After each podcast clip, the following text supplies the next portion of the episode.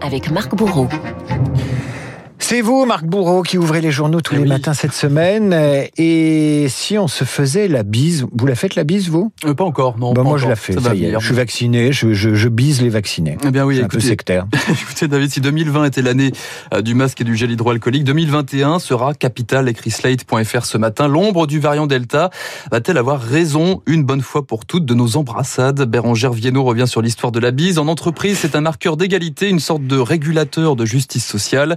En famille, raconte-t-elle, c'est un message d'affection et d'identification clanique. Et si l'on extrapole ce matin chez les Républicains, on se demande bien si les prétendants à l'Élysée vont tenter la bise ou se contenter d'un salut du coude. Le temps d'une tribune, Laurent Wauquiez, Valérie Pécresse, Bruno Retailleau et Hervé Morin font tomber les gestes barrières. Ils signent un plaidoyer pour une primaire. C'est le baiser de la mort en général en politique, hein, Alors les ça- bisous. Voilà, en particulier pour, euh, pour l'un d'entre eux. L'équipe de France de la droite et du centre, comme ils l'écrivent, s'en remet au peuple, plutôt qu'aux sondeurs et aux commentateurs. Alors ça n'enchante pas spécialement le patron des LR, Christian Jacob, raconte l'opinion ce matin. Les divisions vont sans doute s'étaler sur la place publique et pourtant, la réunion qui se profile somme comme un bon vieux repas de famille. On ne se parlait même plus entre nous. Claironne Christian Jacob.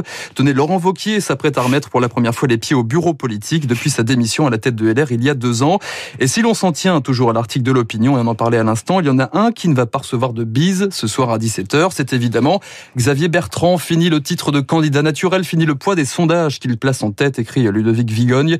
Primaire qui s'annonce est tout sauf une bonne nouvelle pour le président de la région Hauts-de-France qui estimait que la présidentielle était surtout une rencontre entre un homme et un peuple. Ah bah oui, toujours gaulliste, hein, Xavier Bertrand. Pas de bise non plus entre Philippe Martinez et Emmanuel Macron. C'est vrai que Martinez, avec sa moustache, il pique. Ça peut piquer. Hein. Les deux hommes se retrouvent aujourd'hui à l'Elysée pour une, une grande réunion avec les partenaires sociaux sur la sortie de crise, avec en tête d'affiche évidemment la réforme des retraites qui semble ce matin faire l'unanimité contre elle à la lecture des journaux. Retraite Macron face au défi du refus, titre les échos. La relance de la réforme divise la majorité, ajoute le monde, à tel point que le président hésite à réformer avant la présidentielle, nous dit Le Figaro en couverture. La question des retraites qui s'invite de manière indirecte aussi dans la croix ce matin avec un reportage sur les familles d'accueil dont il sera question à l'Assemblée nationale d'ailleurs aujourd'hui. Une vie aux côtés des enfants des autres, c'est-à-dire en page 6, témoignage d'une mère de cœur dans l'Aveyron, parfois agacée, parfois touchée par l'incroyable optimisme et l'humour de ses enfants brisés. Une bataille aussi contre les étiquettes, celle d'enfants placés à la moindre bagarre à l'école. Ce sont eux que l'on montre automatiquement du doigt, raconte-t-elle. 35 000 enfants vivent aujourd'hui dans une famille d'accueil. Combien sont-ils à être pris en charge à l'avenir, s'interroge la Croix, car le métier souffre d'une crise de vocation et 80% des effectifs partiront à la retraite dans les 5 ans à venir.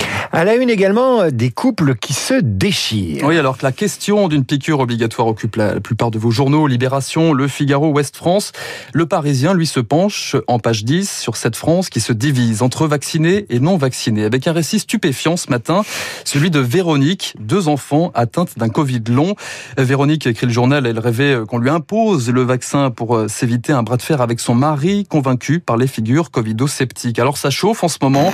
Le vaccin, je lui en ai parlé innocemment, raconte Vé- Véronique, et il a été euh, catégorique en me disant que si je développais un cancer, il ne s'occuperait pas de moi. Ambiance. Mais c'est ignoble. Valérie euh, ne veut pas faire une croix, hein, toutefois, sur, sur le vaccin. Demain, elle prendra la route des vacances, raconte le Parisien, toute seule avec ses filles.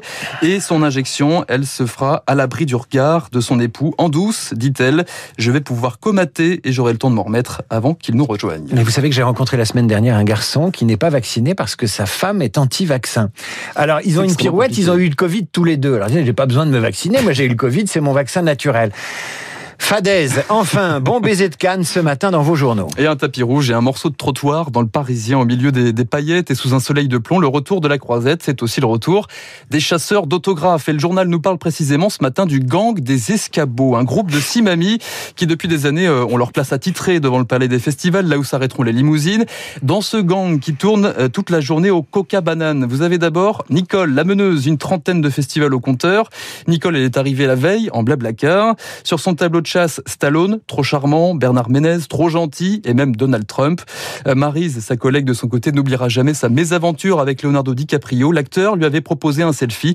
Maryse ne savait pas faire. Ah mais quelle occasion ratée Quelle occasion ratée. Ça finit avec l'appareil photo, hein, toutefois. hein. Cannes, c'est aussi un couple qui s'embrasse ce matin. L'un a un casque de moto vissé, vissé sur la tête, l'autre une perruque rousse et un bouquet de fleurs dans les mains. Les comédiens Adam Driver et Marion Cotillard dans le film Annette, en ouverture ce soir du, du Festival de Cannes. Et dans vos journaux, c'est le festival des figures de style. Hein. Ça nous avait un peu manqué, disons-le. Alors certains font l'éloge du dernier long métrage de Léos Carax et d'autres distribuent déjà des paires de claques. On se lève tous pour Annette. Astucieux, titre de mhm. Libération. Le journal encense un fastueux opéra pop sur la descente aux enfers d'un couple people. Marion Cotillard est une diva et Adam Driver un gorille en totale majesté. Et puis, et puis il y a le Figaro. Annette, une tranche de vide, nous prévient dès le départ Eric Nehoff.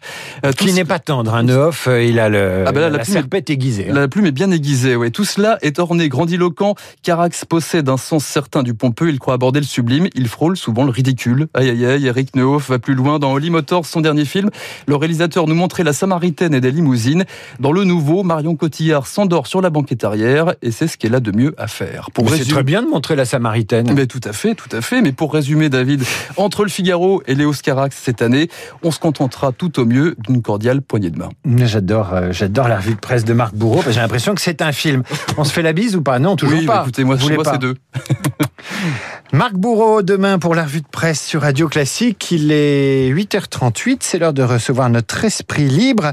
Avec au programme les primaires de la droite, l'affaire Dupont-Moretti contre les juges, la vaccination obligatoire. Eugénie Bastier qui réagit sur ces sujets.